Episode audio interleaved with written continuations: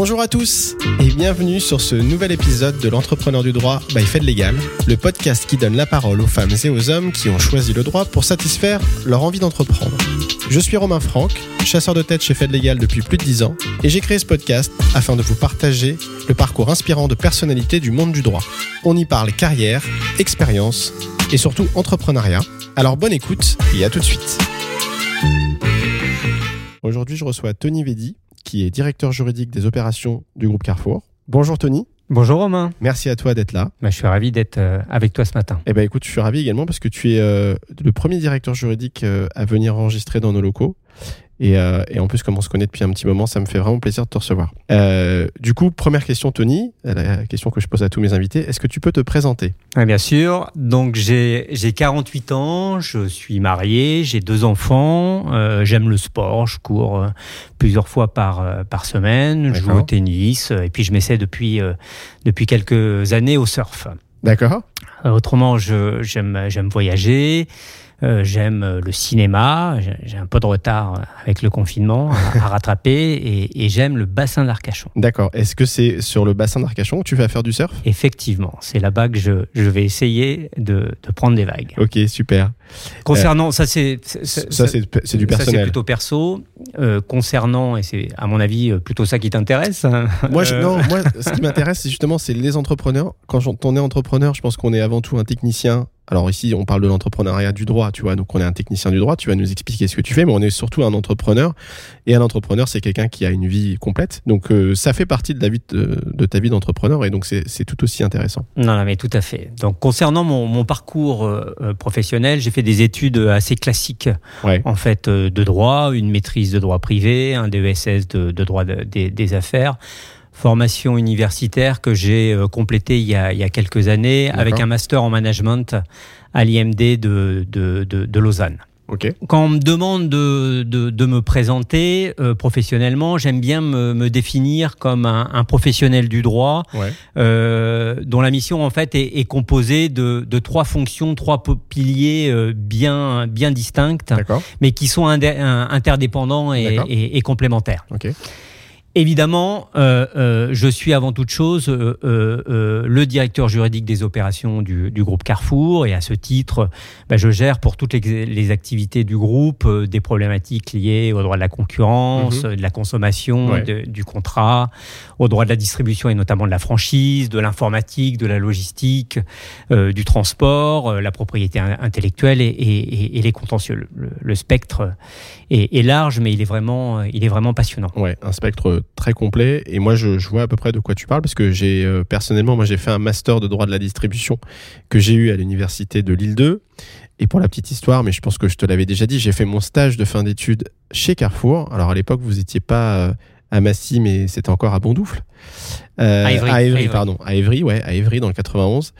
Et j'étais dans le service euh, de euh, de Liliane Zonta. Liliane Zonta, euh, contrat concurrence euh, consommation. consommation. exactement. Ouais. Liliane que j'ai remplacée quand, quand je suis arrivé à Carrefour en, en 2005. Voilà, c'est ça. Donc je vois je vois bien le scope. et effectivement, c'est un scope qui est passionnant. Alors évidemment, pour pour traiter ces ces, ces sujets aussi vastes et dans dans un groupe aussi dense que que Carrefour, je je suis pas tout seul. Bien sûr. Et j'ai j'ai une formidable équipe d'une cinquantaine de, de, collaborateurs qui œuvrent avec moi sur, sur ces différents euh, sujets. Ok. Ça, c'est ma première, euh, c'est ma première fonction. D'accord. Qui est évidemment la plus, euh, la plus importante. Mais j'assure aussi euh, une mission de, de médiateur interne des relations commerciales agricoles pour Carrefour.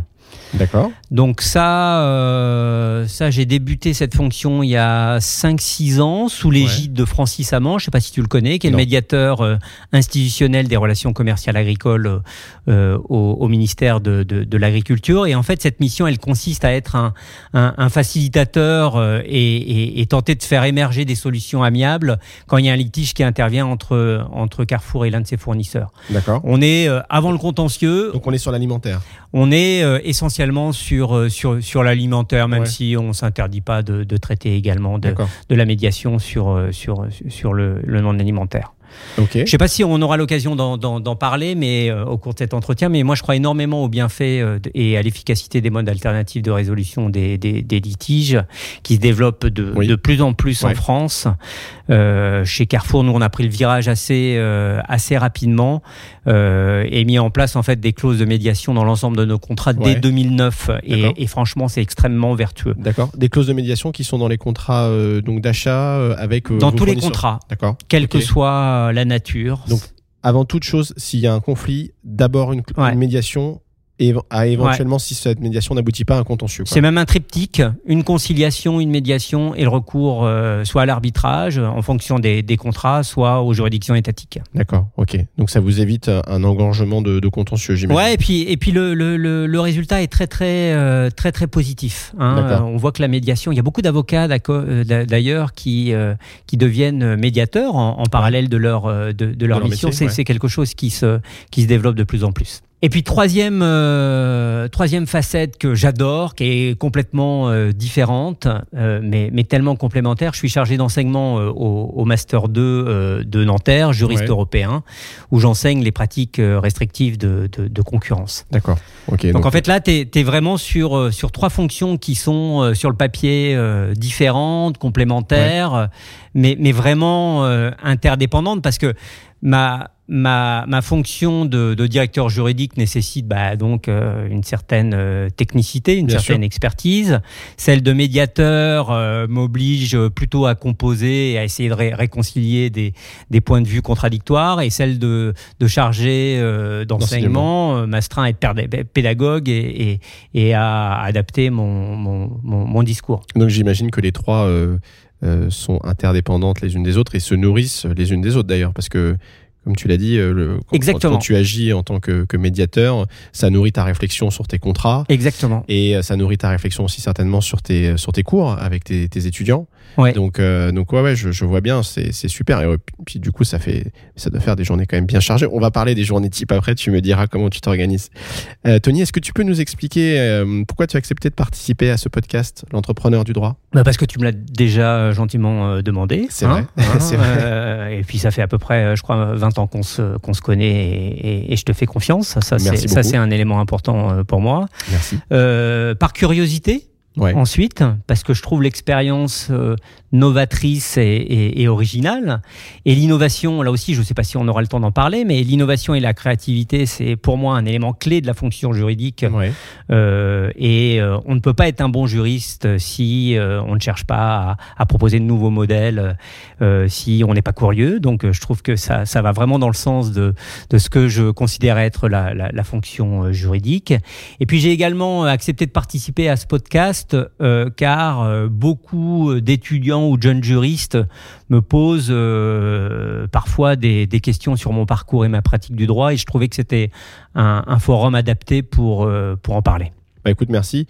c'est vrai que le podcast est un, média un peu, un peu jeune encore et, pas forcément connu de tous, mais qui participe, je pense, à, la diffusion d'informations intéressantes.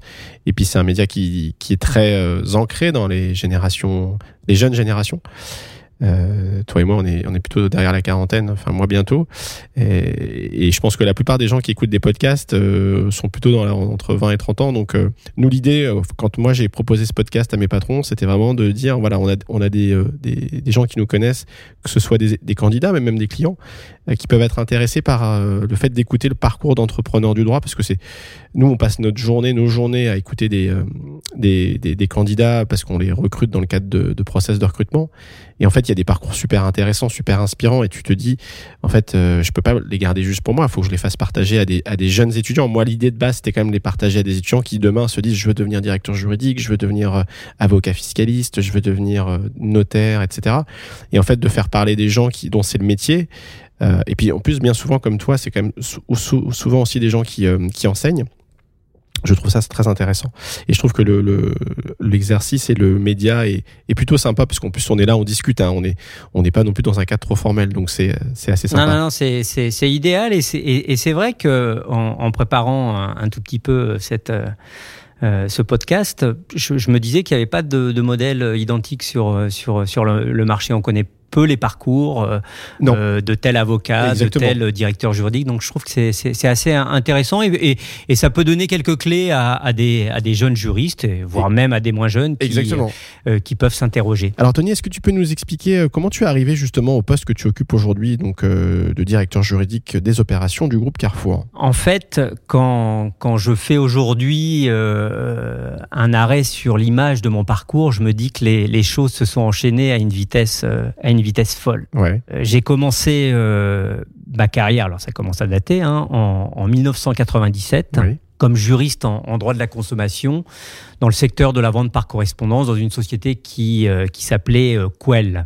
À Orléans, les catalogues Quell. Euh, je parle au passé de cette société qui, qui n'existe plus, comme beaucoup d'entreprises de, de, de, VPC, parce qu'elle n'a pas su prendre le, visa, le, virage. dans les années 2000 de l'Internet, alors qu'elle avait pourtant tous les attributs pour, pour le faire. Ça aussi, c'est un bon enseignement hein, de jamais se reposer sur ses lauriers, ah parce que c'est une entreprise qui faisait 2 voire 3 milliards de francs à l'époque de chiffre d'affaires, donc c'était une grosse entreprise entreprise qui, qui en quelques années a été balayée de la carte. Euh, c'est assez, euh, assez impressionnant. Donc je suis resté, je suis resté euh, à peu près un an là-bas en tant que juriste, consommation, réglementation, produits. je suis parti faire mon service militaire, tu vois, c'est là où on, voit qu'on a un décalage d'âge quand même, toi et moi. et j'ai ensuite très rapidement intégré la direction juridique de la Centrale nationale de Système U. Euh, pour en prendre la tête en 2001. Ouais. Système U, donc c'est euh, les hypermarchés U. Voilà. Hyper, super et marché Hyper, super, euh, marché U, U Express. Donc, là, tu, mets un pied dans la grande distrie à ce moment-là. Voilà. Et donc j'avais déjà une vision du commerce hein, à travers la vente par correspondance, et je mets un vrai pied, je mets un vrai pied au sein de la, la, la, distribution du retail alimentaire à ce moment-là. Et puis en 2005, Carrefour France m'approche pour me proposer de, manager sa direction juridique commerciale, droit économique, enfin on l'appelle, euh, on l'appelle comme comme on veut. Et, j'avoue qu'à l'époque, euh, j'ai vraiment beaucoup hésité car euh, j'avais pas tout fini de ce que je voulais faire là-bas. Euh, Serge Papin, euh, patron emblématique euh, de, l'enseigne, venait d'arriver. Il insufflait une dynamique très intéressante, folle, avec des perspectives. Et j'avoue que je me suis poser beaucoup, beaucoup, beaucoup de questions pour savoir si c'était le bon moment de partir. J'imagine que dans ta pratique euh, ah du bah. quotidien, c'est des questions qu'on te pose euh, souvent également. Ouais, bah, nous, on n'a pas les réponses. Hein. C'est ce que je dis souvent. Euh, nous, on est là pour vous accompagner dans votre carrière à faire les, les, choix que vous jugez être les meilleurs pour vous, mais on sera jamais là pour vous dire vous devez y aller ou vous ne devez pas y aller, c'est à vous de le sentir. Après, c'est sûr qu'on a des convictions et donc euh, moi, quand j'ai la conviction que la personne a une proposition intéressante, qu'il faut la saisir, je leur dis. Et quand ils le font pas, je leur dis que c'est dommage.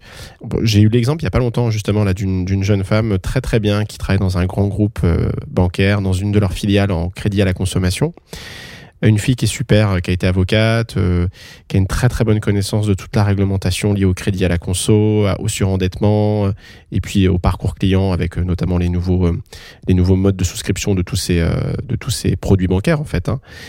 et donc je lui propose un poste où elle devait prendre la, la direction juridique d'un petit département dans une direction juridique. Et elle me dit, je sens que le poste est trop haut pour moi.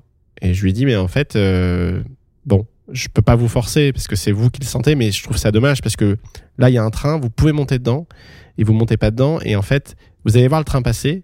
Et peut-être que dans un an ou deux, vous allez voir des gens plus jeunes que vous arriver et devenir vos managers.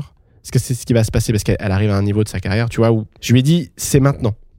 Et en fait, je, lui ai dit, mais si vous le sentez pas, vous le sentez pas. Moi, je vous force pas la main. Et encore une fois, mais ça doit susciter chez vous une réflexion profonde sur qu'est-ce que vous voulez pour les années à venir? Est-ce que vous voulez rester dans un poste de technicien et de senior?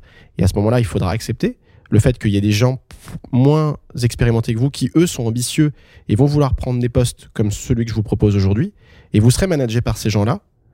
Ou est-ce que vous voulez justement devenir ces personnes-là et dans ces cas-là, faire, faire un travail sur vous-même pour pour devenir manager. Ça s'apprend pas, mais vous pouvez le devenir, faire des formations, gagner en confiance, prise de parole, enfin tout ce qui fait que tu manages en fait. Et elle m'a dit bah merci en tout cas parce que ça m'a ça m'a ouvert les yeux sur ce que je enfin sur des choses auxquelles je n'avais toujours pas euh, réfléchi et je vais y réfléchir pour mon futur poste. Donc tu vois, je vois très bien ce que tu dis. Ouais, bien sûr, non, et ce sont des choix d'ailleurs très très euh, personnels. Hein, Exactement. Euh, très très personnels. En tout cas, donc donc je suis je suis en 2005. On me propose ce poste. Je me pose beaucoup de questions et puis très vite tu te dis, euh, quand tu as 32 ans, tu es un spécialiste du droit de la concurrence et de la consommation, euh, que tu peux difficilement euh, refuser le challenge qui, qui s'offre à toi d'intégrer l'un des leaders mondiaux de la distribution. J'ai donc fait le saut, le grand saut. C'était un grand saut. Et donc, euh, tu y es toujours, tu vois. Ça fait. Euh, honnêtement, honnêtement, je me, je me, suis dit à l'époque qu'une expérience de 3 ou 4 ans euh, dans un groupe international comme Carrefour serait nécessairement intéressant pour et enrichissant pour pour la suite de ma carrière. Et effectivement, ça fait quasiment 16 ans maintenant que je, je suis là-bas et, et, très très très honnêtement, je n'ai pas vu le temps passer. C'est passionnant. D'accord, ok.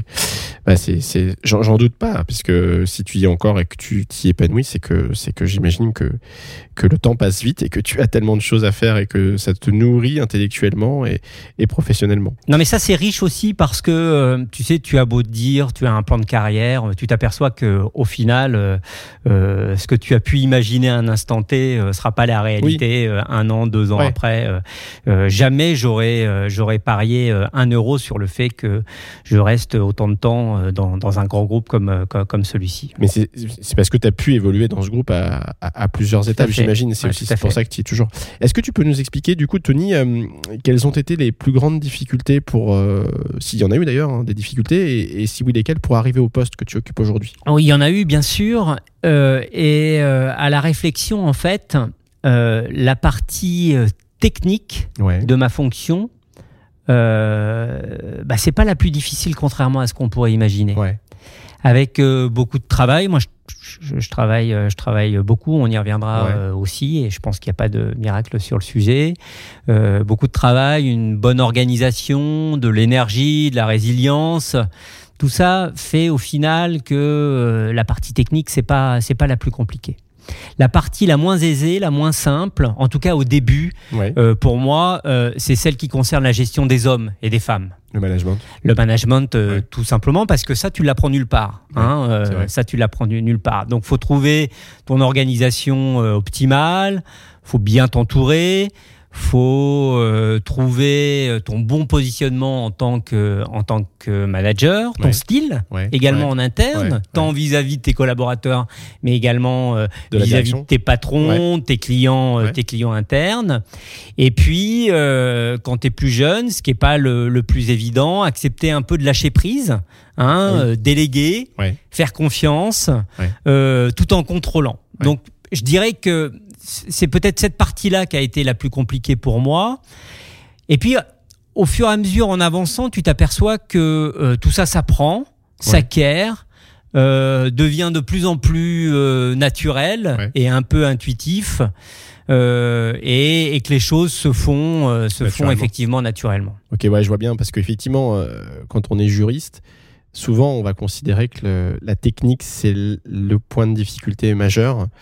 Et ça, ça peut être un peu un réflexe de technicien du droit, euh, comme un avocat euh, ou euh, un, autre technicien du droit qui va être confronté à une problématique juridique particulière, complexe, peut-être même nouvelle, et donc il n'y a pas de réponse prédestinée, il faut se creuser les méninges, il faut chercher. Mais quand on dirige effectivement un département juridique, c'est c'est pas dans la technique, comme tu dis, que tu as trouvé le plus de difficultés, mais plutôt dans la gestion des hommes. Et, et je le comprends parce que parce que c'est pas évident parce que nous-mêmes, euh, enfin moi je suis chasseur de tête donc je fais du recrutement donc on a affaire à de l'humain. Et l'humain euh, c'est pas évident. C'est ce qu'il y a de plus compliqué. Et voilà, c'est ce qu'il y a de plus compliqué. on, on, a on a parfois des convictions mais on a rarement des certitudes à 200% sur les gens. Euh, les gens sont ce qu'ils sont, ils changent d'avis, ils évoluent. Euh, et bon, après, il y, a des, y a des gens. Tu travailles avec des collaborateurs de, de longue date, hein, j'en connais quelques-uns. Euh, J'imagine en qui tu as toute confiance. Et ça, c'est aussi important quand on dirige des équipes. Mais ça, c'est fondamental. Ouais, je vois bien ce que tu dis sur, sur le fait que c'est le, le, point le plus difficile. Alors, je, je sous-estime pas, évidemment, hein, la partie technique et la complexité, mais Je, je, je dis que c'est sûrement la partie qui surmonte le plus facilement, oui. hein, parce que tu peux être entouré, tu peux prendre des conseils, tu peux. Euh, l'humain, l'humain, il y a, y, a, y a, un truc un peu intuitif, quoi. Exactement, ouais, on est d'accord. Euh, est-ce qu'il y a un échec, Tony, qui t'a marqué, notamment parce qu'il t'a appris? Euh, Tu sais, en, près de, 25 ans de carrière maintenant, je peux te dire que des échecs, euh, évidemment, j'en ai eu, et des, erreurs, j'en ai évidemment commises tout plein. je pense qu'on n'aurait d'ailleurs pas, pas, assez de cet entretien pour que j'énumère tous, les, tous, les échecs ou, les erreurs que j'ai pu avoir. C'est un peu un truc d'entrepreneur, ça. Enfin, moi, j'aime bien un peu le, euh, tout ce qui est motivation par rapport à l'entrepreneuriat et, je, regarde un petit peu des citations ou, je, lis parfois certaines choses que je trouve assez intéressantes et trouve qu'il n'y a pas de gens qui entreprennent s'il n'y a pas de, tu vois, de, parcours où tu t'es cassé la figure quoi où tu t'es relevé où tu as fait des erreurs où tu as appris de tes erreurs et tu t'es amélioré et en fait en ayant créé entrepris des choses et en en t'étant euh, parfois trompé ou en ayant des échecs, mais en fait, tu t'améliores. Exactement, exactement. Moi, moi, des erreurs, j'en ai fait euh, dans des dossiers. Euh, j'ai pris euh, des mauvaises options sur sur la durée. J'ai fait des erreurs de, de, de management. Mais mais comme tu le dis, euh, moi, je pense que la véritable question euh, est plutôt de comment tu te nourris de tout ça. Ouais. Hein, euh, comment tu utilises ces expériences qui sont parfois traumatisantes, c'est un bien grand mot, mais qui peuvent être un peu perturbantes. comment tu l'utilises pour que ça se reproduise pas Ça, c'est le premier, c'est le premier point. pour progresser et pour, euh, pour améliorer euh, ta, ta, ta pratique. D'accord. Euh, moi, quelqu'un qui me dit qu'il a jamais connu d'échec et qui fait pas d'erreur, déjà, j'ai moyennement confiance, objectivement. je, je, je, vois bien. Parce que, parce que alors, soit c'est vrai, mais ça induit pour moi que je suis en face de quelqu'un qui prend pas beaucoup de risques, oui. qui s'expose pas, euh, qui va pas prendre parti euh, et, et, ce type de profil pour moi aujourd'hui c'est à l'opposé de ce que l'on doit attendre d'un juriste en tout cas en, en, entreprise. Donc euh, effectivement je pense que c'est pas encore ancré dans la culture mais faut faut pas en faire euh, trop non plus, mais des erreurs, euh, des, erreurs, ça fait partie de ton, expérience. Et alors, euh, je, suis parfaitement d'accord avec ce que tu dis. Et en plus, pour nos auditeurs qui qui connaîtraient pas Tony et qui le découvriraient aujourd'hui via ce podcast, moi je travaille avec Tony de temps en temps puisqu'on a fait quelques recrutements ensemble et je sais parce que j'ai des candidats qui ont fait des entretiens avec lui qu'il a un style d'entretien qui est parfois déroutant pour les candidats et et moi, les, candidats me disent parfois Ah ouais, mais alors là, il m'a posé une question, je me suis planté, euh, je sais pas si ça va le faire et tout. Et je leur dis souvent Mais ne, ne, ne soyez pas trop sévère avec vous-même. Ce que recherche Tony, c'est de la sincérité avant toute chose. C'est de l'authenticité dans votre candidature. Si vous arrivez avec un discours qui est trop prémâché, qui est trop préparé, qui, qui ne ressent pas la personne derrière, il va pas aimer. Lui, ce qu'il veut, c'est des humains. Il veut sentir la faille humaine, parce qu'on a tous des failles. Et peu importe euh, s'il a senti que vous êtes un bosseur, que vous êtes quelqu'un de franc, d'honnête, vous pouvez pas te connaître tout sur tout, c'est sûr, mais qu'il a senti cette sincérité à l'entretien, et eh ben croyez-moi, l'entretien se sera bien passé. Par contre, si vous pensez avoir répondu à toutes les questions de façon très bien, mais qu'il n'y a pas eu d'échange, eh ben en fait, euh, l'entretien peut être mauvais. Exactement. Voilà, tu as donné toutes mes clés. Voilà. Donc, euh, et, c'est marrant parce que les, candidats parfois sont hyper en confiance, en disant ouais c'est bon, toutes les questions je savais tout. Ouais, d'accord, mais est-ce qu'il y a eu d'autres choses? Euh, Est-ce que voilà, est-ce qu'il y a eu un peu d'échange, de sourire? Est-ce que vous avez rigolé? Est-ce que vous avez digressé? Et quand il n'y a rien de tout ça, hmm, je leur dis ah, je suis pas sûr que lui il est tant apprécié que ça. Donc euh, voilà pour ceux qui savent pas. Ouais, ouais, ouais, ouais. Non, mais c'est, c'est, tu, tu, vois juste, tu vois juste. Euh, je, on en parlera aussi, je pense, euh, tout à l'heure, mais euh, je t'expliquerai un peu le, profil de, de, de juriste que, que, que je cherche. D'accord en, détail. Alors après, pour, pour en, terminer sur la partie euh, échec, moi quand même, en, bon compétiteur, je préfère les succès, euh, ah, les bah, réussites euh, aux échecs. Hein, et, je vais, plutôt chercher avec les dents les, les, les, victoires que, que, que, les échecs, évidemment. Bah, j'en doute pas. D'ailleurs, si tu es là aujourd'hui, c'est que tu, tu, as, tu as brandi des victoires et que tu es arrivé à un poste quand même qui est super intéressant pour les gens qui nous écoutent. J'imagine que ça peut faire rêver de devenir directeur juridique des opérations du groupe Carrefour. C'est quand même pas rien. Est-ce que tu peux justement nous nous définir ton rôle et tes missions dans ton poste actuel, Tony Ouais, ouais, tout à fait. On en a un peu parlé. Je vais te faire une, une réponse un peu, un peu académique, mais qui, euh, qui est le, le reflet de, de, de, de, ma mission aujourd'hui. Moi, je considère que je suis à la fois un expert et un manager un expert du droit, euh, tout d'abord, évidemment, et c'est pour ça que c'est pour ça qu'on me paye. Euh, donc avec euh, avec du conseil de l'entreprise et de ses dirigeants, j'aide à la prise de décision, je rédige des notes, des consultations, des contrats, j'évalue la faisabilité de dossiers, de projets, je gère des contentieux en attaque, en défense et, euh, et j'assure la liaison euh, avec, euh, avec l'extérieur hein, sur, sur la partie juridique. Ça, c'est mon rôle d'expert. Okay. À côté de ce rôle d'expert, mon rôle de manager, de leader, est plutôt quant à lui de donner un cap à l'équipe, mhm. de donner du sens. Ça, c'est quelque chose de très important pour moi. Euh, après, basiquement, de répartir les tâches entre les différents membres de, de, l'équipe, de superviser le travail, et puis de valider euh, les grandes orientations, les grandes options, les actes importants euh, qu'on doit, qu'on doit produire dans le cadre de, de, de notre activité. D'accord.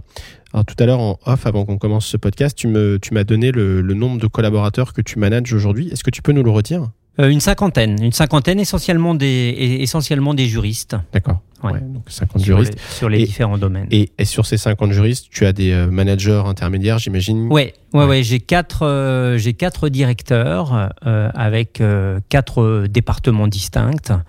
je crois que tu les connais quasiment, quasiment tous.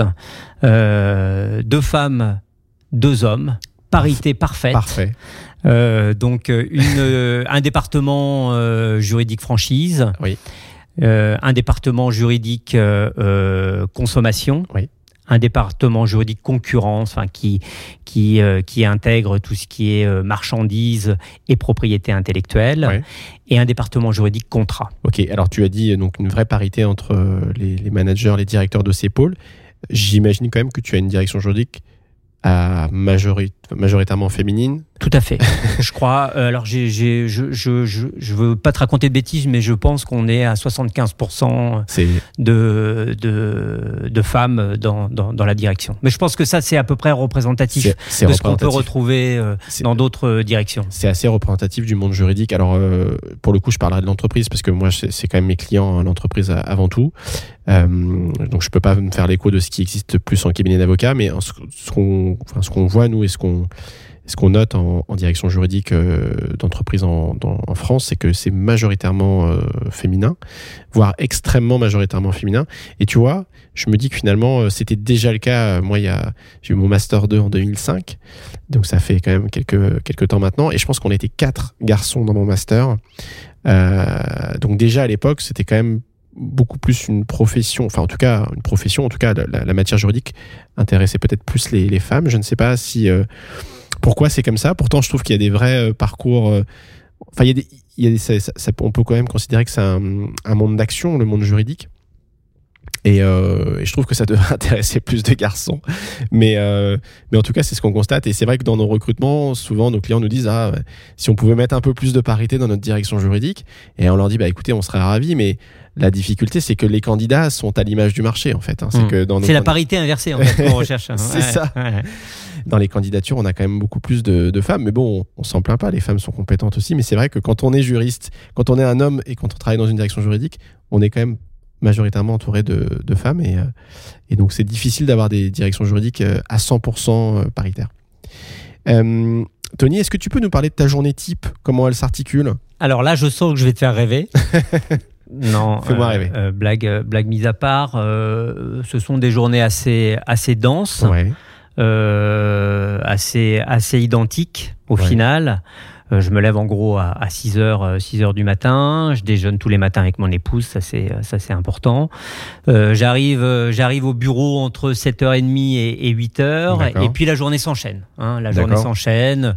Euh, réunions, euh, rendez-vous extérieurs, euh, différents comités, partage avec mes collaborateurs, gestion de projet, travail sur des dossiers, signature de paraffeur, enfin le, le, truc un peu, un peu, un peu classique. Euh, donc euh, assez euh, assez dense, forte forte intensité, des sujets divers divers et variés. tu traites d'un sujet achat le matin, tu fais de la franchise en milieu de en milieu de matinée, de la propriété intellectuelle, du droit de l'informatique. Enfin c'est c'est c'est c'est vraiment très très riche et, et, et, intéressant. Et tu as mis en place une organisation pour je dirais pour timer ton agenda euh, avec une espèce de routine où, en fait tu, tu, es aussi un peu sujet de, des évolutions de l'entreprise et de ce qui va en faire son quotidien? Non, en fait, tu essaies effectivement d'être un peu maître de ton temps et de ton, de ton agenda. Euh, pendant un temps, mais j'arrive plus à le faire, tu vois, je m'astreignais de regarder mes mails, par exemple, en arrivant le matin. Ouais en jetant un coup d'œil euh, en fin de matinée et puis en, en, en fin d'après-midi. L'objectif de ça, c'était euh, de pas être esclave euh, justement euh, des mails et, euh, et qu'on te dicte pas ta journée à travers à travers les mails que, que, que tu peux recevoir objectivement, c'était une belle intention, mais elle est, elle est quand même dans, dans le monde dans lequel on vit euh, difficilement euh, tenable. Et c'est vrai que tu peux vite être euh, dérouté hein, dès lors que tu commences à traiter tes mails par rapport à ce que ce que tu avais, avais, envisagé. Donc non, il y a, y a rien de type. Mais je dirais que c'est c'est ça qui fait aussi le charme et l'intérêt du, du job. C'est que tu penses tu penses savoir ce que tu vas faire le matin et au final la journée se déroule totalement différemment de ce que tu avais euh, envisagé. C'est plutôt, plutôt sympa. Ouais, je vois bien. Et je, je, suis assez d'accord avec toi. C'est ce qui fait d'ailleurs, je pense qu'on reste longtemps dans des postes, c'est que il n'y a pas de routine véritablement qui s'installe. En tous les cas, euh, chaque journée est assez différente euh, les unes des autres. Il y a des journées super et des journées horribles. Mais, mais en tous les cas, quand on arrive le matin, on se dit bon aujourd'hui je vais faire ci, je vais faire ça. Puis en fait la journée s'enchaîne sous, sous des enfin sous différents sous différents angles et et on, et on fait des choses qu'on n'avait pas du tout prévu de faire initialement. Moi dans mon métier c'est assez c'est assez identique en fait parce que le matin je, quand je viens je sais à peu près ce que je vais faire. Bon tu vois aujourd'hui on enregistre ce podcast. Bon ça c'est un rendez-vous qui est prévu. Je sais que je le fais. Il n'y a pas de problème. Ça, on le tient dans l'agenda. Mais dans mon après-midi, tu vois, entre les, les postes que je vais devoir gérer pour mes clients, les retours que je vais devoir faire à mes candidats, les recherches que je vais devoir mener, bah, j'ai pas en fait de d'idée précise de comment ça va se dérouler. Puis moi, je vais être très aussi euh, euh, tributaire de mes clients qui peuvent m'appeler. Ouais. Et, et, moi, je me mets pas sur répondeur, tu vois. Quand je travaille, alors, tu vois, il y en a qui vont me dire, bah, tu pourrais. C'est vrai que je pourrais. Mais comme je suis dans un métier de prestataire de service, j'ai besoin d'être disponible pour mes clients. Et même si je leur dis, OK, je m'en occupe demain, après-demain ou dans deux jours, le fait qu'ils puissent me joindre ou que je puisse leur répondre, même un SMS, ça va les rassurer. Et euh, donc du coup, des fois, je suis en train de faire un truc, puis finalement, bah, je pars dans un coup de fil, je pars dans un SMS, je pars dans un mail, et puis en fait, je fais plein de trucs à la fois.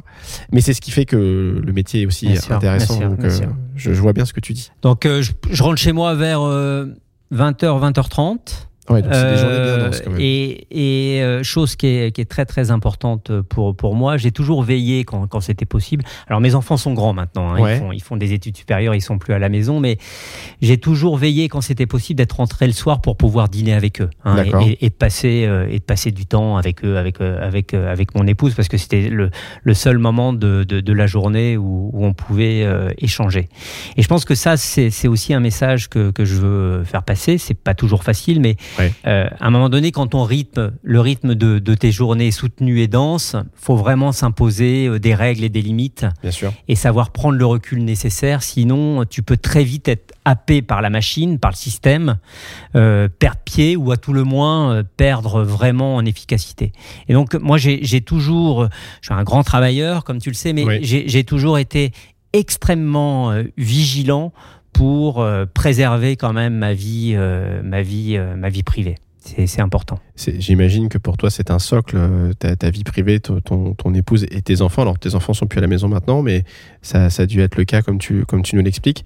Et c'est important, je pense, comme tu le dis, de de pas perdre pied dans l'engrenage de la machine et, de l'entreprise parce qu'on peut on peut travailler jour et nuit hein, quand on est passionné et, et qu'on veut traiter Enfin, on, peut, hein, on pourrait. Il y a déjà les, Évidemment. Les sujets ne s'arrêtent jamais. Donc, tu, tu, tu, pars le soir, tu n'as jamais terminé. Mais bien sûr. Et moi, c'est le message aussi que je, je, lance à mes, à mes collaborateurs quand on a ce type de discussion en disant mais euh, voilà à un moment donné il faut il faut savoir euh, dire stop et se fixer euh, et se fixer des, limites. alors après il y a toujours le contre-exemple l'urgence que tu peux pas que tu peux pas postponer mais mais mais sur la durée c'est important mhm. d'avoir ce que j'appelle moi une certaine hygiène de vie c'est ça également hein. tu, participes à ton équilibre aussi en, préservant ta vie privée et, et c'est ce qui fait que tu es bon es bon le matin quand tu vas au boulot, c'est que tu te dis, bon, bah voilà, j'ai passé une belle soirée avec ma femme, avec mes, mes enfants, ou j'ai passé un bon week-end où j'ai euh, essayé de ne pas travailler.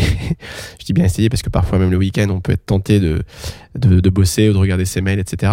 Mais euh, du coup, quand on entreprend et quand on a un entrepreneur du droit comme toi, euh, bah, j'imagine qu'on tient beaucoup plus sur la durée en ayant cette, euh, ces, ces, ces bases-là, ces, ces fondations-là qui sont solides, aussi parce qu'on s'impose une certaine hygiène de vie. Mais c'est fondamental. Tu sais, moi, souvent, on me dit ou j'entends, euh, moi, j'ai deux vies, une vie professionnelle, une vie privée. moi, j'ai pas deux vies, j'ai une seule vie. Hein, et l'une a une influence sur l'autre et vice-versa. Bien sûr. Donc, donc être bien également dans ta vie privée, ça t'aide à être, à mon avis, performant dans ta vie euh, dans ta vie professionnelle. C'est une conviction euh, euh, assez forte. Je, suis assez d'accord avec toi. Et mon boss me, me, dit souvent la même chose.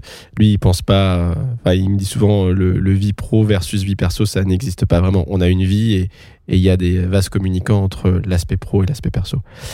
Est-ce que tu peux nous dire, Tony, que, tu dois, que dois-tu pardon, entreprendre au quotidien pour mener à bien tes missions? Aujourd'hui. Alors ça c'est euh, ça c'est une question euh, très très intéressante auquel j'ai euh, j'ai un peu réfléchi avant avant de venir. Et il y a un premier point que je veux partager avec toi qui là aussi me semble assez fondamental c'est que on ne doit pas oublier que notre raison d'être est justement d'être au service de nos clients. Alors ça peut paraître bizarre parce que moi je travaille dans une entreprise, les clients sont pas ceux qui fréquentent nos magasins, ce sont nos clients internes. Moi, je me considère euh, tout d'abord comme un prestataire de services internes qui doit être au service de ses clients internes. Alors, tout en étant intransigeant hein, sur la gouvernance, sur euh, certaines règles non négociables. Mais euh, mon, mon, équipe le sait, hein, c'est vraiment mon, mon, état d'esprit. Et pour moi, c'est pas négociable. C'est la posture qu'on doit avoir. La mission du juridique, du juriste, euh, peut pas être celle de simplement euh, dire le droit de manière un peu froide, un mhm. peu un peu distante, sans explication. Et, euh, et, parfois même avec un petit sentiment de supériorité, considérant que le juriste euh, c'est le sachant et qu'il n'a pas besoin de se justifier. Moi, je, mhm. je, connais encore quelques euh, ah directions juridiques qui sont comme ça, même si c'est si c'est de moins en moins le, le, le, cas. Donc, pour moi, très clairement, euh, euh, euh, on est payé par nos clients internes, on doit être au service de ces clients, on doit comprendre leurs besoins, on doit comprendre leurs, contraintes, on doit être pédagogue, être force de proposition et pas simplement des poupées qui disent tout le temps non. Hein, ça, c'est c'est pour moi quelque chose de très très important. D'accord. Ok. Ensuite, on doit être des, des business partners. Ça, euh, c'est hyper important, des apporteurs de solutions. Ça, je le revendique au effort euh, et je m'y emploie depuis, euh, depuis des années. Je pense que il est bien loin le temps où on venait voir le juriste quand on n'avait pas le choix pour gérer un contentieux. Voilà. Et lequel juriste restait dans, dans son petit bureau très, très austère. Là, on est vraiment partie prenante, partie intégrante de l'équipe quand je dis de l'équipe, c'est de l'entreprise au global, intégré en amont des, des, projets avec les autres directions de l'entreprise. Et on est contributeur. Ouais, c'est ça. Et à, la réussite du projet. Et, et pour moi, c'est ça l'intérêt de, notre job aujourd'hui. C'est presque comme un chargé d'affaires juridique, finalement. C'est-à-dire que on n'est plus, enfin, le juriste n'est plus, euh, comme tu le disais, celui euh, qui est dans son bureau euh, et qu'on vient voir quand il y a un problème sur un contrat mais c'est celui qui, dès le départ, euh, va venir contribuer à un projet. Il va travailler en mode projet avec d'autres fonctions. Et finalement, il va, vulgariser euh, le droit au maximum pour aller au bout du projet dans les intérêts de l'entreprise et euh, pour faire en sorte que les choses soient juridiquement, en tous les cas, le, le plus sûr possible. Moi, j'ai bien aimé ça parce que quand j'étais juriste d'entreprise aussi, je, je, me souviens de mes premières notes, mes premières consultations. J'étais chez Unibail, Rodemco, tu sais, moi. Et euh, j'avais ma directrice juridique de l'époque qui voulait relire les notes que je faisais aux opérationnels et elle me disait non, ça c'est à refaire, ça c'est à refaire, ça c'est à refaire. Vous viendrez me voir quand vous aurez un travail fini. Je me souviens de ça. Je me dis, mais c'est quoi un travail fini? Elle me dit, bah, un travail fini, c'est un mail que tout le monde va lire. Là, votre mail, les gens vont pas le lire. Mais pourquoi? Bah, Il est trop long, il est trop juridique. Vous leur citez des articles, tout ça, on s'en fout. Ça va pas les intéresser. Soyez factuel, allez à l'essentiel. Et, euh, et, en fait, ça s'apprend pas. Hein. Je veux dire, ça s'apprend pas à la fac, ça. D'être un business partner. Non, non. À la fac, tu apprends euh, le droit, quoi. Non, non. Et quand tu arrives en entreprise, c'est une énorme claque parce qu'au début, on te dit, mais non, en fait, c'est pas comme ça qu'il faut faire. Mais on te dit, mais attends, mais je comprends pas parce que euh, moi, j'ai appris dans le code, j'ai été habitué à citer mes articles de loi dans mes, dans mes dissertations, dans mes, dans mes cas pratiques, dans mes commentaires d'arrêt. Et en fait, tu arrives dans une. On te dit, non, mais en fait, ça marchera pas du tout comme ça. Donc, il faut vraiment changer ton état d'esprit pour être dans le business. Quoi. Non, mais c'est, c'est, c'est, c'est, sûr. Donc pour moi, prestataire, euh, prestataire interne, euh, business partner, il faut être euh, chef d'orchestre ouais. également. Mais ça, c'est ton rôle de manager. Hein. Avoir la bonne équipe, on en a parlé, euh, donner du sens, euh, faire avancer des individualités dans un cadre collectif, c'est euh, hyper important. Et puis être attentif à la formation et au développement de tes, tes collaborateurs. Et puis enfin, il y a un dernier point qui est, qui est, qui est assez clé. Oui. moi, je me considère devoir être le, le promoteur de la fonction juridique au sein de l'entreprise. Ça, c'est un point important. Euh, Aujourd'hui, en tout cas dans des grosses organisations comme, euh, comme les nôtres, faire sans faire savoir, c'est pas suffisant. Et ça, c'est une conviction forte euh, également. Je considère euh, en effet qu'il est de ma responsabilité, moi, en tant que, en tant que, que manager, de mettre en avant vis-à-vis de notre direction générale, mes collaborateurs, nos réalisations, et plus globalement l'apport de la direction juridique pour, pour, pour l'entreprise. Démontrer par exemple que qu'une DJ n'est pas simplement un centre de coût, mais peut euh, au contraire être un, véritable centre de profit, ça fait partie de mon job. Ça fait partie de mon job. Tu, tu, arrives, tu, tu chiffres ça bah, Je peux dire que, ouais, ouais, sans, sans rentrer dans le détail, bah, pour des raisons évidentes de, de, confidentialité. moi j'y travaille euh, et j'ai développé des, des, des, sujets qui euh, te permettent de, de, de, démontrer que c'est possible. Mmh. Euh, moi, je, je, suis, je suis vraiment euh, convaincu. Euh, je le dis un, peu avec un, peu avec passion parce que c'est c'est un sujet et un item qui qui est qui est très très important pour moi. Je suis convaincu qu'il est essentiel aujourd'hui pour nous directeurs juridiques de promouvoir nos actions et nos contributions. Oui pour que la fonction juridique soit reconnue à sa juste valeur, à sa juste place au sein de, l'organisation. Et quand je parle de juste place, pour moi, c'est euh, euh, rattachement euh, secrétaire général ou, ou directeur, directeur général. Et, et, et, et j'en avais parlé de ça dans un, dans un article que j'avais écrit là-dessus sur le rôle, et, enfin le, le, rattachement du directeur juridique. Donc je vois très bien. Ouais, ouais. Et, et, pour moi, fini, fini le temps pas si lointain. Oui Hein, euh, où le directeur juridique était, euh, était rattaché au, au, directeur administratif et, financier. Alors, moi, j'ai rien contre les DAF. Hein. Bien sûr. J'ai évidemment rien contre les DAF, mais à titre personnel, c'est totalement rédhibitoire. Hein, pour moi, c'est le signe que l'entreprise n'a pas pris la bonne mesure du travail euh, du juridique, de l'apport et du rôle central que doit avoir le légal, et dans le monde de plus en plus euh, complexe dans lequel on, vit. Donc, ce, point, il est, il, est, important, et je pense que les, entreprises ont, doivent, l'intégrer euh, également pour pouvoir recruter des talents parce que ça peut être rédhibitoire. Ouais, et puis comme tu dis, euh, le fait de ne pas être attaché à une direction euh, financière, euh, mais justement à la direction générale ou, au secrétaire général, en tout cas, ça, permet à la direction juridique de conserver son indépendance dans l'entreprise et donc de pas être considéré comme un centre de coût, comme tu l'as justement dit, mais vraiment un, centre de profit et, une direction qui apporte de la valeur à, à l'entreprise, et, et, quels que soient ses clients internes. Et ça, j'en suis, intimement convaincu aussi. Moi, j'ai toujours considéré que les boîtes qui continuaient à rattacher les directeurs juridiques au DAF avaient une vision juridique euh, de seconde zone, tout simplement. Euh, et que, euh, en donnant pas la pleine mesure du juridique, tu peux pas recruter euh, des gens qui ont cet état d'esprit en fait euh, d'indépendance, euh, de promotion justement, promouvoir la direction juridique en interne, la marketer en fait, hein, la faire connaître. Si, elle veut être incontournable, il faut qu'elle soit indépendante, il faut qu'elle soit rattachée au, plus proche de la direction générale ou de la présidence et, et c'est ce qui fait qu'elle va être influente en fait, qu'elle va pouvoir opérer un travail de qualité. Exactement. Exactement. Super. Tony, est-ce que tu peux nous dire quel type d'entrepreneur tu es? C'est pas une question simple. Euh, je pense que je suis un entrepreneur euh, travailleur, hein, euh, tourné vers l'action. Ça c'est, c'est, c'est, je pense, l'une de mes caractéristiques. je suis positif. Moi, je j'aime bien voir le verre à moitié plein plutôt qu'à moitié vide. Euh, et je pense que ça, ça m'aide également euh, dans, ma, dans ma pratique régulière.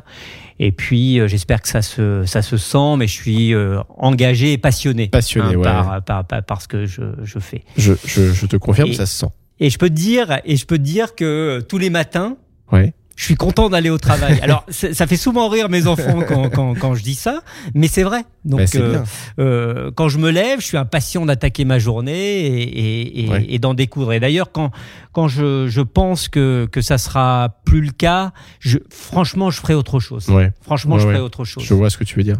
Bah, c'est l'essence en fait qui nourrit ton moteur. C'est-à-dire que sans cette motivation, sans cette passion, euh, tu donnes tu donnerais pas le meilleur de toi-même et, et puis tu prendrais pas euh, euh, toutes ces actions, tous ces risques, enfin toutes ces actions qui font que tu entreprends au, quotidien. Donc, en tout cas, on sent vraiment au, travers de ton discours la passion et, et j'espère que nos, nos auditeurs le, le, ressentiront aussi, que ça leur donnera des idées pour pour savoir quelle voie suivre s'ils veulent devenir un jour un directeur juridique. Mais on passe tellement de temps dans l'entreprise que de manière générale, moi, c'est également ce que, ce que je dis à, à mes enfants peu importe le travail que, que, vous allez choisir, faites quelque chose que vous aimez. Mais on, passe 8, 10, 12 heures euh, à travailler, on passe beaucoup plus de temps avec ses collègues, son patron euh, euh, et, ses, et, ses collaborateurs qu'avec sa propre famille il faut que ça soit passionnant. Alors j'ai conscience que le discours est un peu euh, un peu facile et que tout le monde peut, peut, peut a, pas le choix, mais en tout cas quand tu as le choix, euh,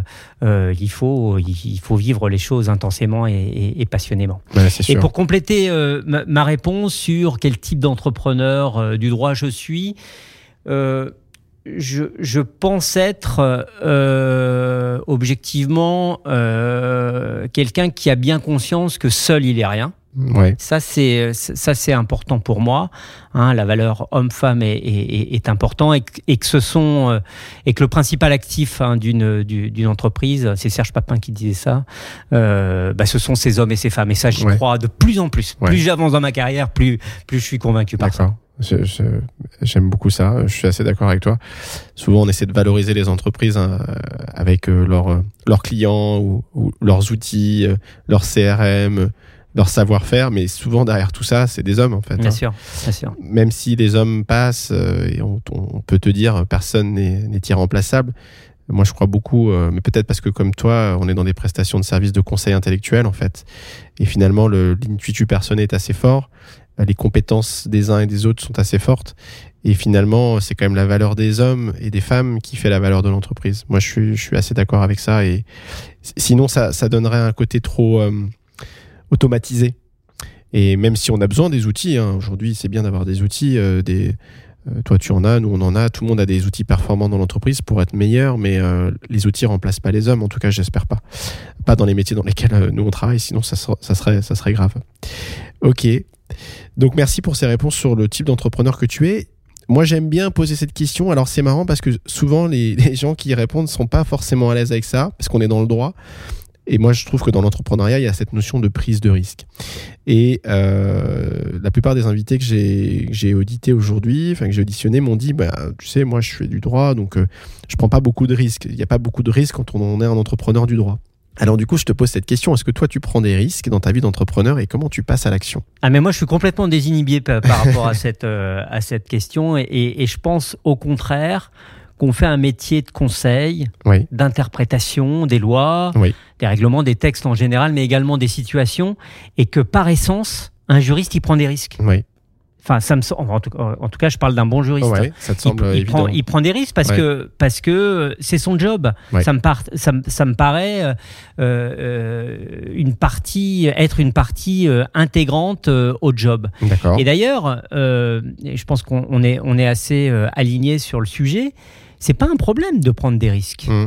Hein, euh, c'est plutôt vertueux, à la condition que ça soit évalué, expliqué, maîtrisé et, assumé. Mais, mais prendre des risques en, en, tant que tel, c'est euh, plutôt pour moi euh, positif. C'est un peu le corollaire du passage à l'action. C'est-à-dire que quand tu passes à l'action, tu fais des choix et dans ces choix, il y a des prises de risques. Sinon, tu passes jamais à l'action et tu prends pas de risques en fait. tu restes un petit peu derrière tes écrans ou euh, et, effectivement, moi je trouve que quand tu, tu, tu décides d'entreprendre, entreprendre, c'est le passage à l'action, et le passage à l'action forcément amène une prise de risque à un moment donné. Alors euh, il faut l'évaluer, mais il faut en prendre une. Quoi. Mais un juriste qui interprète un texte, il prend un risque. Oui. Un juriste qui va euh, lancer un contentieux, il prend un risque. Qui va défendre une position, euh, il prend un risque. Un juriste qui va négocier un contrat, il, prend, des risques en, avançant euh, des stratégies de négo euh, qui peuvent s'avérer catastrophiques. Donc ouais, ça me paraît même être inhérent un peu à notre à notre job. Et donc toi, du coup, ce que tu me disais, donc tu prends des risques en faisant tout ça. En fait, toi, tout ce que tu entreprends finalement implique une certaine part de prise de risque. Alors, euh, des risques euh, évidemment mesurés, euh, maîtrisés, hein, comme, comme je l'ai dit, mais je, je, je, pense que oui, c'est un peu inhérent à notre fonction. D'accord, merci. Tony, est-ce que tu peux nous dire qu'est-ce que tu fais pour progresser dans ton métier? Alors j'essaie de pas m'endormir sur, sur, sur, mes, sur mes lauriers. Ça c'est une véritable c'est une véritable hantise. Je, souvent je me dis euh, il faut que je sois force de proposition, euh, qu'est-ce que je peux mettre en place euh, de nouveau, quelle idée je peux amener. Et, et, pour moi, alors c'est pas simple, hein. c'est pas c'est pas si simple que, que, ça dans un métier normé comme comme le nôtre, mais il y a encore des espaces où on peut où on peut s'amuser.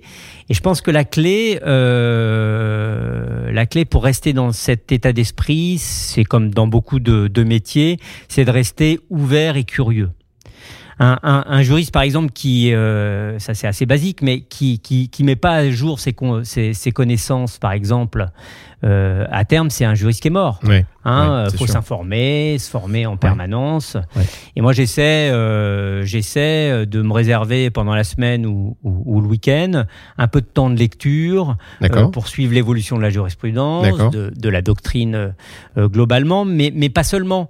les tendances, les évolutions sociétales et les évolutions de notre euh, secteur d'activité, parce que tout est dans tout. Et effectivement, euh, euh, l'évolution dans le secteur va potentiellement avoir un impact sur, sur, ma, pratique, sur ma pratique du droit. Et j'ai en outre vraiment la conviction que la, fonction juridique ne sera pas épargnée par tous les changements technologiques et sociétaux qu'on est en train de vivre. Ça, c'est une conviction forte euh, également. Je trouve que les choses vont euh, très très vite.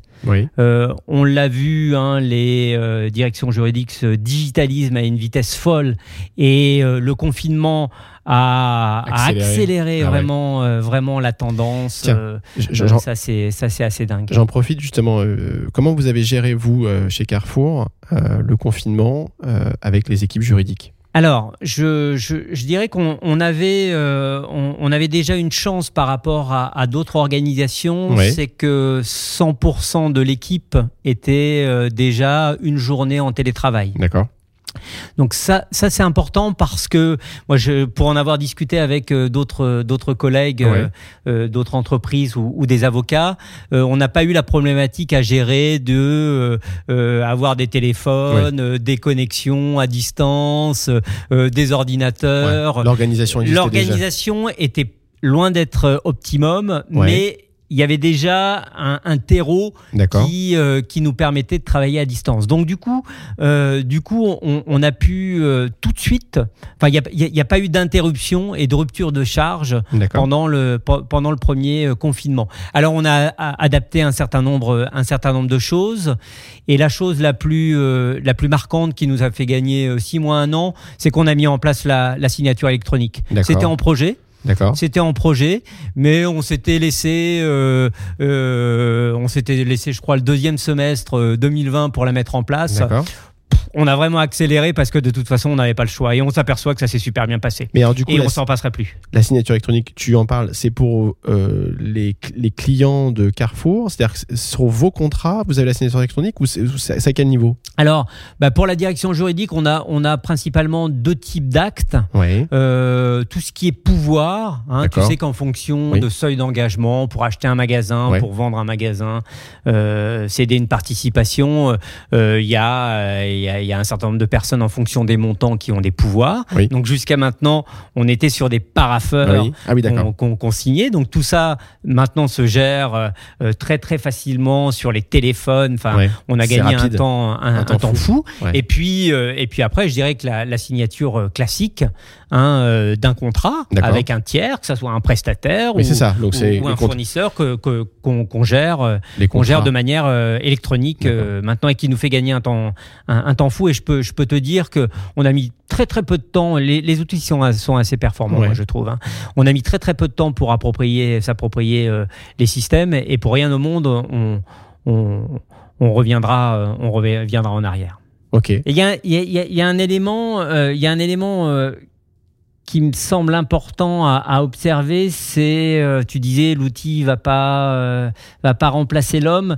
Moi, je suis quand même assez attentif sur l'intelligence artificielle qui arrive à grands pas dans notre métier hein, et qui euh, qui à court terme va considérablement changer notre métier et notre et notre façon de travailler. Je pense que je pense que ça va, c'est pas dans 10 ans, hein. Ouais, c'est demain. Oui, je suis assez, demain. Je suis assez d'accord avec toi. Et, ça va changer les, les, les, profils, à mon, euh, à mon avis, des juristes qu'on va chercher. Je suis assez d'accord avec toi et en même temps, moi, j'y mettrais un, un garde-fou. C'est qu'effectivement, je pense que l'intelligence artificielle, euh, bah, tu, tu, as parlé de signature électronique, par exemple, c'est super. Euh, il y a plein de choses que la blockchain amène comme nouveauté, comme innovation dans le monde juridique et, et, et d'ailleurs, c'est super intéressant. Mais je pense que du coup, ça recentre la valeur ajoutée du juriste sur autre chose. Exactement. Sur le conseil. Exactement. Et le conseil, l'intelligence artificielle ne peut pas te la créer. C'est-à-dire que l'intelligence artificielle, elle te fait gagner du temps sur les outils, sur les process, sur les modes de signature, sur l'authentification des actes, euh, sur la chaîne de droit et de valeur, etc. Par contre, sur l'interprétation d'un texte ou d'un conseil juridique, tu auras toujours besoin de discuter avec un professionnel du droit, tu vois. Et je pense que du coup, ça, ça va recentrer aussi les juristes sur l'essence même de leur métier le conseil. Enfin, c'est ma conviction. Ouais, ouais, non, non, non, mais je, je, je partage avec toi. Alors, je, je, je, pense que sur, sur, sur certains, certaines prises de décision assez basiques, l'intelligence artificielle euh, euh, va, va ah avancer euh, très très fort. Je partage complètement euh, ton, ton sentiment. Ça va, ça va déporter le travail du juriste sur un travail à plus grande valeur ajoutée.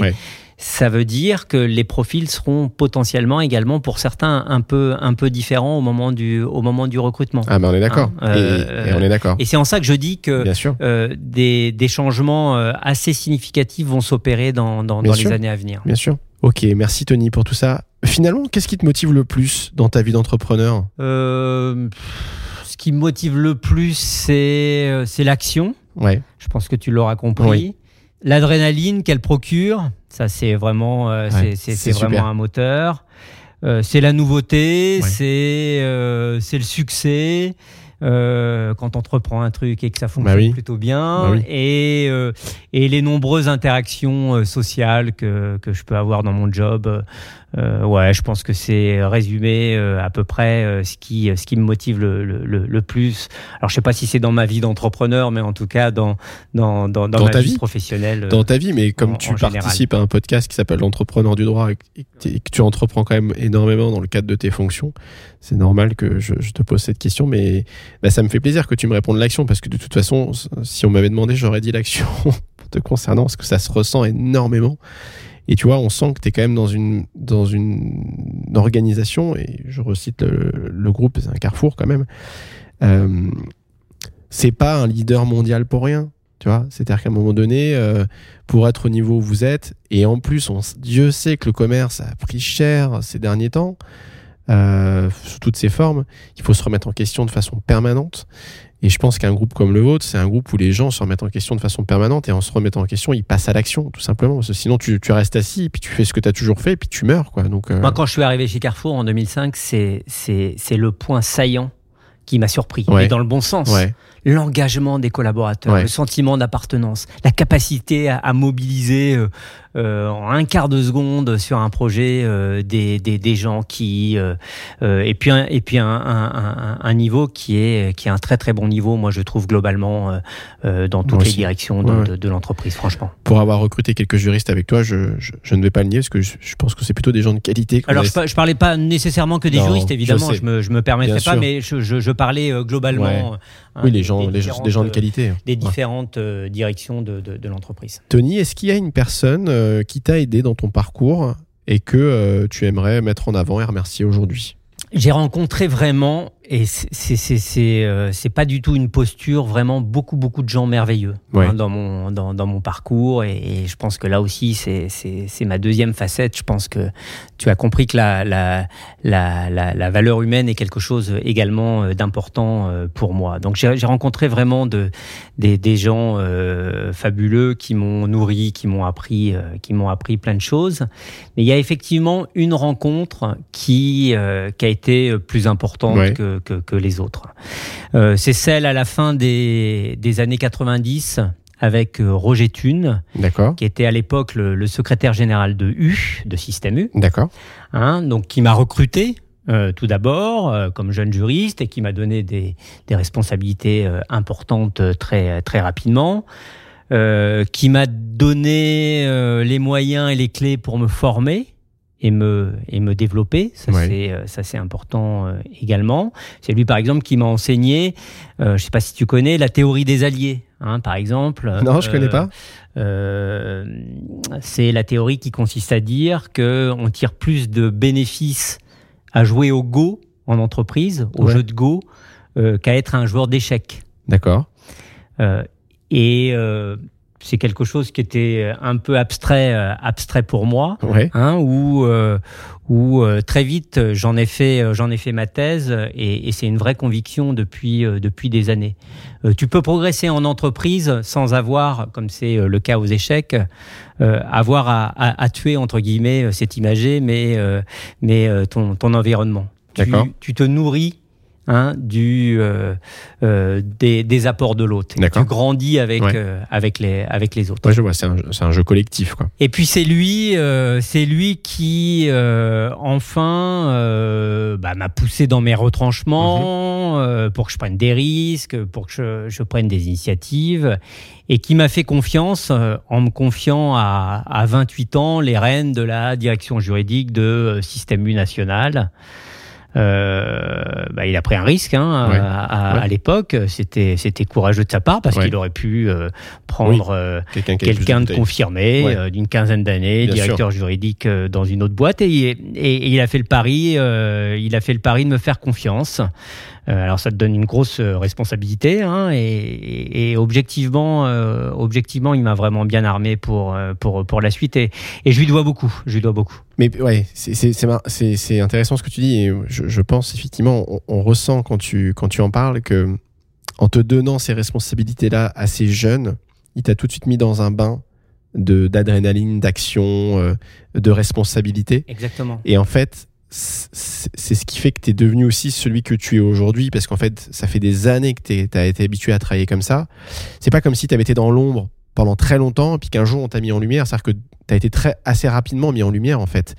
Et, ça t'a permis de grandir euh, peut-être plus rapidement que d'autres. Alors, sans, jeter la pierre aux autres, hein. c'est juste que tu as eu, as eu cette chance, tu as eu cette opportunité, et, ça t'a permis de, progresser, de toujours progresser dans ta carrière de, directeur juridique et, euh, et, d'arriver là où tu es aujourd'hui. Moi, je trouve ça, je trouve ça génial, et en fait, euh, ça se ressent beaucoup en fait dans, dans, dans, tout ce que tu laisses transparaître dans ton discours, c'est que ça fait un moment que tu es dans ces actions-là et dans ces responsabilités-là. Et voilà, tu débarques pas d'hier sur ce sujet et on sent que tu as pris des risques assez tôt. Et, et donc, si cette personne t'a aidé, c'est, c'est super et, et, félicitations à lui. C'est une personne avec qui tu es toujours en contact Ouais, je suis toujours en, en, contact. On, on, se, on s'appelle euh, une fois, deux fois, deux, deux fois par an. D'accord. Ah bon, c'est sympa. Question qui n'a rien à voir, mais qui peut peut-être aussi intéresser nos auditeurs. Est-ce qu'il y a une œuvre, que ce soit un film, un livre, euh, voilà, euh, ou, ou, quoi que ce soit d'autre, qui t'a marqué en fait parce que ça a pu te faire évoluer euh, professionnellement ou personnellement d'ailleurs? Ouais, ouais. Quand, quand, quand j'ai préparé ce, ce podcast, j'avais euh, j'avais deux trois idées et, en fait il y a, y a, vraiment un, un film euh, qui ressort et que, que j'adore. Je sais pas si tu le connais. C'est 12 hommes en colère. Je l'ai jamais vu. Euh, alors là, je te conseille vraiment de, de, de, de, le voir à plusieurs, à plusieurs titres. C'est un, un, film de Ciné Lumet avec euh, Henri Fonda qui est, qui est, qui est un véritable chef-d'œuvre. D'accord. Cinématographique euh, tout d'abord, et puis qui est euh, complètement, dont le message est complètement transposable au monde, au monde de l'entreprise. D'accord. on est, on est dans le milieu juridique, on est aux États-Unis où 12 hommes forment un, un, un jury populaire pour euh, juger euh, un, un, criminel accusé de, de parricide. D'accord. Et en fait, euh, en gros, s'il est déclaré coupable, c'est la chaise électrique, et s'il est déclaré innocent, il sera libre. D'accord. Et dans un premier temps, le film commence comme, comme ça. Euh, la culpabilité est votée à 11 voix sur, sur 12. sur, 12. Et puis, à force de conviction, il y a un juré le juré numéro 8, je crois, qui est, qui est incarné par, euh, par Henri Fonda, euh, qui arrive à, à renverser la tendance. D'accord. Et au final, euh, je vais pas te spoiler, mais euh, tu l'as compris. Ça va, ça va, ça va avoir un impact. L'accusé okay. sera au final acquitté à, à, à l'unanimité. J'aime bien ce film. D'accord. Ah oui, à l'unanimité. Donc c'est-à-dire qu'il a réussi ah à oui, faire oui. changer d'avis ouais, les ouais, 11 autres. À l'unanimité. C'est formidable puisque de toute façon c'était c'était la condition pour pencher oui. dans un sens oui. euh, comme dans un autre. Et j'aime bien ce film parce que en fait elle raconte l'histoire d'un homme qui est isolé au départ et puis qui va défendre une cause perdue a priori ouais. hein, ouais, euh, euh, en développant une vraie stratégie pour euh, remporter l'adhésion du groupe avec des postures euh, d'écoute et d'humilité. Ouais. Et puis euh, dans d'autres euh, dans d'autres circonstances, en adaptant justement euh, son discours avec chacun de ses interlocuteurs en fonction de leur profil, euh, faire des sceptiques des alliés, tu vois, c'est complètement transposable à l'entreprise tout sûr. ça. Hein, ouais. euh, convaincre les hésitants. Euh, qui sont plutôt de bonne foi mais qui ouais, savent pas euh, et puis marginaliser en revanche les extrémistes et les plus euh, et les plus euh, virulents okay. donc je, je, trouve ce film moi je suis un passionné de cinéma hein, euh, mais euh, je trouve ce film très très intéressant parce que c'est euh, quasiment une leçon de, de, mana de, de management et, et, et leadership euh, également. Je te conseille de le voir. Ah bah écoute, je vais, je vais Il aller. doit être disponible je, sur ouais, toutes les bonnes plateformes. Ouais, je vais aller regarder ça parce que ça a l'air hyper intéressant. Merci beaucoup. Euh, si tu n'avais pas décidé de devenir un entrepreneur du droit, est-ce que tu serais devenu entrepreneur dans un autre domaine? Alors c'est une question que je me pose, euh, je me pose souvent, savoir euh, ce que j'aurais fait si si j'avais pas fait du droit. Je pense que j'aurais été entrepreneur. Ouais. Franchement, ouais. Euh, je pense que j'aurais fait quelque chose euh, dans, dans le commerce, hein, dans l'achat-vente. Oui. Euh, moi, j'adore négocier. Hein, oui, ça se sent. Euh, négocier un contrat, enfin, c'est euh, négocier une position, c'est quelque chose que j'aime beaucoup et, et j'aime beaucoup parce que c'est une science beaucoup plus euh, complexe qu'on peut euh, qu'on peut l'imaginer et qui euh, nécessite une préparation euh, qui est qui est très très très très importante. Donc voilà, je j'ai pas d'idée d'idée précise précise, ouais. mais je pense que j'aurais ouais j'aurais fait un truc dans le commerce. Ça c'est sûr. T'aurais été un excellent commercial, j'en doute pas. Surtout si tu aimes la négo. Euh, on va arriver bientôt à la fin de ce podcast, Tony. Euh, moi, je voulais te poser euh, une dernière question. Quel conseil tu donnerais à un jeune juriste aujourd'hui qui rêve d'occuper un poste de directeur juridique et d'entrepreneur du droit? Je lui dirais que, que tout est possible si on s'en donne les moyens. Hein, ça, ça, ça me paraît assez, euh, assez clair. Je lui dirais que euh, qu'il va devoir euh, beaucoup travailler. Oui. Hein, euh, on se le disait tout à l'heure. Il n'y a, a, pas de miracle, contrairement à ce qu'on veut bien nous faire croire de temps en temps. Enfin, je veux dire, le travail, c'est c'est c'est la base de tout. Oui. Euh, parfois, c'est pas suffisant, mais en tout cas, c'est la base. Hein. Euh, qu'il devra être engagé, ça aussi, on en a parlé. Ouais. Euh, je lui conseille d'être plutôt passionné, et puis surtout d'avoir la bonne posture. Hein. et là, ça rejoint un peu ce qu'on ce qu'on évoquait sur euh, sur euh, sur les recrutements. Euh, moi, je dis souvent que l'enthousiasme et le travail compensent beaucoup de défauts. Ouais. Et, et c'est vrai, c'est vrai. Alors, je sais pas si tu es venu euh, dans, dans, dans, mon bureau euh, ces, ces, dernières années. Je suis, je, suis, je, suis, je suis pas sûr, mais non. On s'était vu, on avait été euh, déjeuner au restaurant la dernière fois qu'on s'était vu à, à, Massy, mais non, j'étais pas venu dans ton bureau. Eh dans, quand, quand, quand tu viendras, tu, tu, tu verras. J'ai, j'ai dans mon bureau devant moi une citation, un cadre avec une citation de, de Gandhi, hein, qui, qui résume complètement ce auquel je crois profondément. D'accord et qui, euh, et qui dit que euh, vous avez beau avoir toutes les aptitudes, si vous n'avez pas l'attitude, vous ne réussirez jamais. Et pour moi, pas mal. Tout est dit, hein. Et, et, et c'est transposable évidemment euh, à, à n'importe quel secteur d'activité, mais pour un juriste, c'est complètement transposable. Bien sûr. Tu peux être le meilleur des techniciens du droit. Si t'es pas pédagogue, si tu sais pas communiquer, tu seras jamais un bon juriste. Ouais, exactement. Et tu vois, tu me tu, tu, tu, évoquais, euh, tu, tu évoquais euh, mes, mes, entretiens de, de, recrutement, oui. que je fais évidemment euh, régulièrement. Eh ben, je vais plutôt chercher ça. Oui. Je vais chercher la balance entre les deux. Oui, oui. Je, je l'ai assez vite compris. Mais c'est marrant parce que tout le monde n'a pas la même lecture hein, de, de, de, de, de ses attentes d'un candidat. Et, et j'ai compris avec toi, je l'ai compris avec le premier recrutement qu'on a fait ensemble.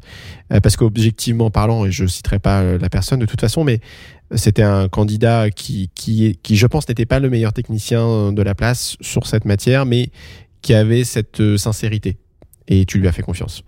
Et j'ai compris à ce moment-là que tu étais un homme avant tout attaché, un recruteur, un manager avant tout attaché aux valeurs humaines et à la sincérité. Moi, c'est ce que je, je, je pense que toi, si tu quelqu'un en face de toi qui n'est pas sincère, tu n'y vas pas, même si c'est un excellent juriste. Alors attention, hein, qu'on se méprenne pas. Je cherche de, très bons juristes, techniciens, mais, bien sûr. mais, mais, c'est pas, mais c'est pas suffisant. Voilà, c'est ce que je euh, voulais dire. Moi. Et je pense que, euh, je pense que l'expertise, elle, elle peut vraiment se développer. Hein, elle peut s'acquérir à travers des formations. Euh, le savoir-être aussi, mais, mais, mais c'est un petit peu plus compliqué. Exactement. Hein. C'est-à-dire que tu, tu, feras plus facilement confiance à quelqu'un euh, qui est perfectible sur le plan juridique, mais qui humainement te donne des gages de, de confiance et de qualité euh, que l'inverse, finalement. Exactement. Exactement. Bon, bah écoute, merci beaucoup. Tony, on arrive à la fin de ce podcast. J'espère que ça t'a plu. C'était un vrai plaisir. Moi aussi, j'étais ravi. intéressant, pas simple, mais écoute, je me suis livré en toute transparence. En toute sincérité. Merci beaucoup. Merci, à bientôt. Voilà, c'est tout pour aujourd'hui. J'espère que cet épisode vous aura plu. Si c'est le cas, n'hésitez surtout pas à aller nous mettre une note et un commentaire 5 étoiles sur les différentes plateformes qui référencent ce podcast. Ça nous aidera à avoir un bon référencement. Pour ma part, j'ai été ravi d'enregistrer cet épisode et de vous partager ce retour d'expérience. Je vous dis à dans 15 jours pour un nouvel épisode de l'entrepreneur du droit by Fête Légal.